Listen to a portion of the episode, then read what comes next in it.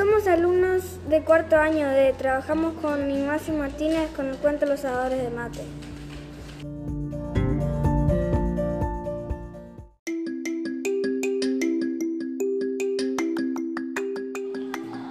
Este cuento está dedicado a los antenos.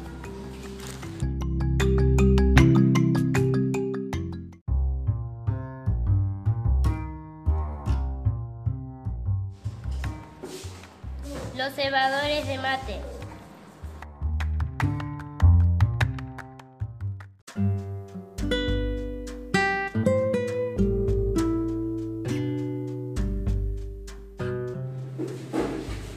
El joven tomó un pequeño arco, sus flechas, una lanza corta, dos piedras atadas con cuerdas de cuero, la onda, un bolso tejido con fibras vegetales y la calabaza en la que puso yerba mate para tomar su tereré.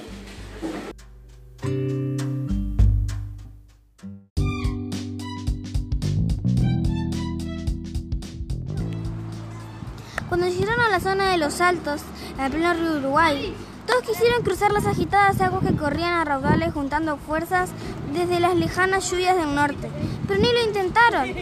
El río estaba tan crecido que cruzarlo podría significar la muerte.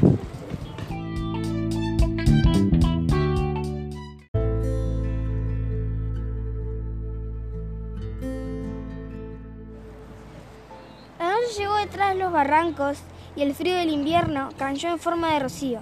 El muchacho construyó una enramada, encendió un fuego tímido y esperó el alba.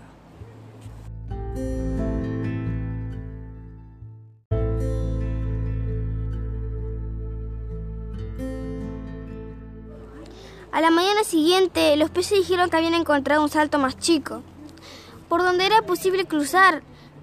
La hazaña resultó algo digno de titanes.